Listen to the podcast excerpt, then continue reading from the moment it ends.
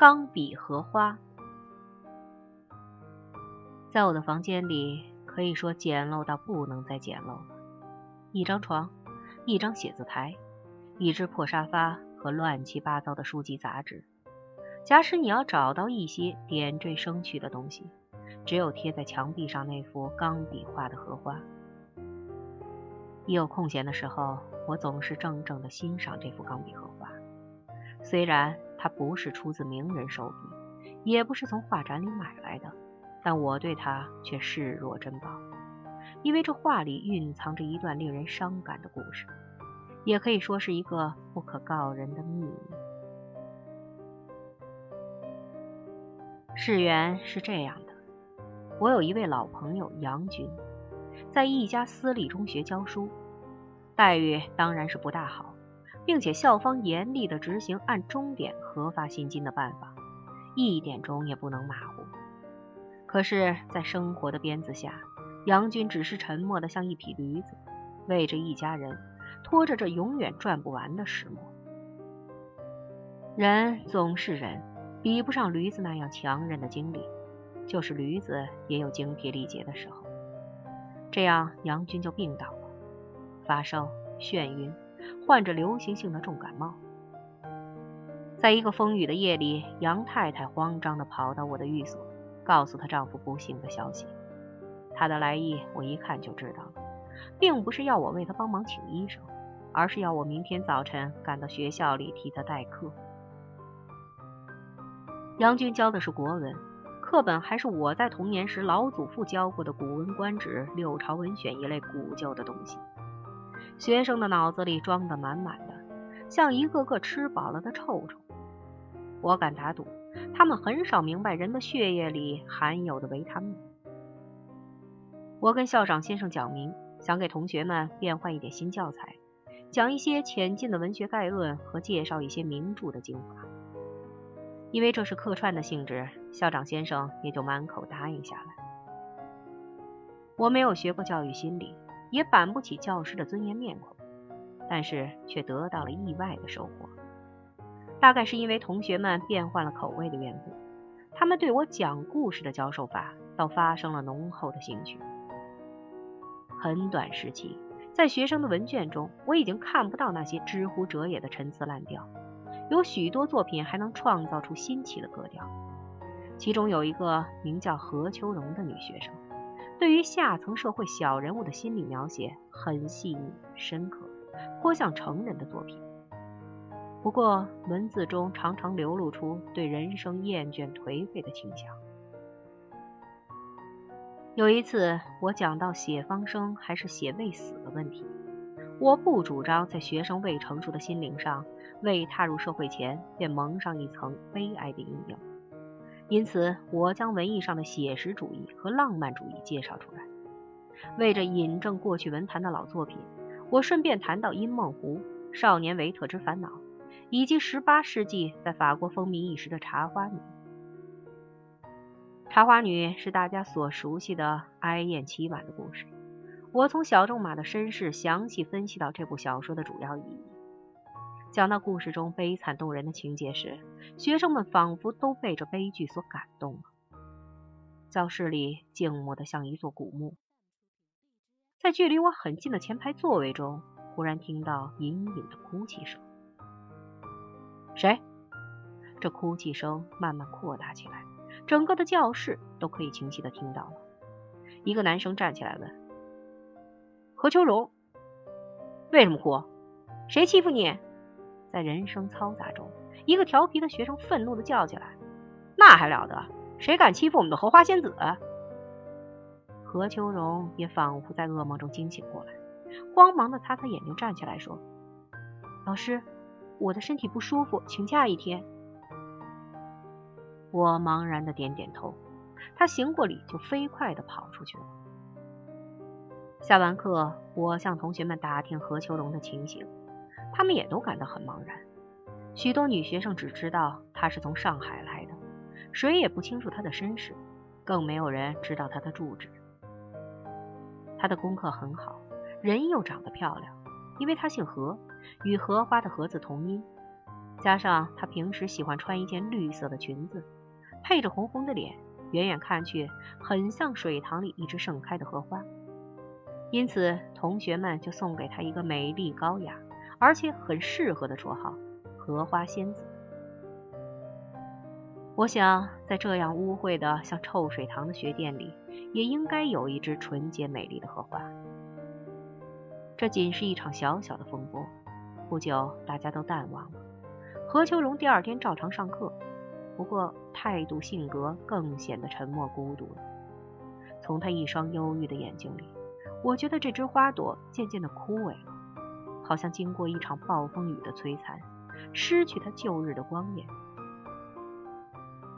何秋荣原来对美术很有兴趣，自此以后，他忽然对文学发生很深的爱好，因此也逐渐和我有了更多的接触。他不知从什么地方打听到我的住址，常常来找我讨论一些写作上的问题。有时他也写些零星的散文和短诗，托我寄到熟悉的报刊上的学生园地去发表。我原是靠写文章来维持生活的，当然谈不上有什么固定的生活秩序，不过精神却相当自由。因此，对于刻板的教编生涯，渐渐地感到厌倦起来。何秋荣好像也看到这一点，他不希望我马上离开他们，至少要等杨军病愈后再说。为着解决我精神上的疲劳，他时常在黄昏里陪我到清静的地方散步。水光、山色、月影、花音，对着大自然的风光，他也就振奋起少女活泼的姿态来。我们散步的时间差不多都在晚上七八点钟的时候，一到九点左右，他便向我告别。据说他在夜间还要给人家孩子补习功课，赚点钱贴补家用。几个月相处，在情感上自然一天天亲密起来。可以说，我们已经打破了师生的界限，而像兄妹一样的交往。但我仍然不知道他的生活环境。有几次想去拜访他的父母，都被他婉转的拒绝了。我想，这也许是少女们的天性，不愿意将一个陌生的男子介绍给他的家庭认识。好多天没有去看杨军。杨太太打电话告诉我，老杨的病转变成危险的伤寒症，已经将他送到医院去了。我很关心他们的经济状况，但是杨太太却说，在她丈夫病重的时候，幸亏有一个女学生给她寄去一张支票，这才救了她丈夫的性命。我听完她的话后，我在悲惨中非常感动。一个教育工作者，耗尽了大半生的心血。毕竟，在他亲手开掘的知识黄田里，得到了一滴甘泉。为这教书的影响，我的写作时间大部分都被占去了。同时，我也渐渐地感到经济的窘迫。但是，为了友情，我不能在杨军病中提起这件事，只好托请报界的朋友为我找一份副刊编辑的兼差。报人的生活很辛苦，但也有诗意。每到深夜。踏着寥落的星光归来，有时候去坐坐专卖宵夜的咖啡店，回到家洗完澡，再准备一下明天的功课。上床时已听到乡村的鸡鸣了。一天晚上，我提早发完了稿，赶到医院去看看杨军的病况。他已经复原了，只是为着出院的一笔费用发愁。我安慰他一番，赶回家来加紧完成那一个长篇小说。打算向报馆预支一笔稿费，作为他出院的用项。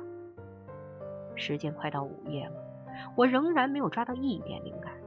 对着空白的稿纸，我狂吸着纸烟，听到窗外的雨点骤密而单调地敲着玻璃的声音。忽然，天空中响起了一个霹雳的雷声，跟着“砰”的一声，我的房间整个几乎要倒塌了。我惊慌地站起来。看到一个人披着雨衣，落汤鸡似的闯进来。秋荣，我在灯光下认清了这熟悉的面孔，急忙的扶着他。这么慌张，有什么事儿吗？是的，老师，请你将门关好，给我一件干净的衣服。他急忙的说着，自己打开了衣柜，忙乱的走到洗手间去。几分钟后，何何秋荣已经穿着我的红色运动衫和白短裤走出来，拿着手帕，开启他唇上的口红。不要怕，是不是有什么坏人在麻烦你？我递给他一杯热茶和一条干燥的毛巾。他还没有回答我，忽然门外有人敲门。我拉开门，看见一位穿黄色制服的警察拿着警棍走进来。先生，你看见一个女人跑过你的屋子吗？你说是什么样的女人？租街女郎，在街上拉生意。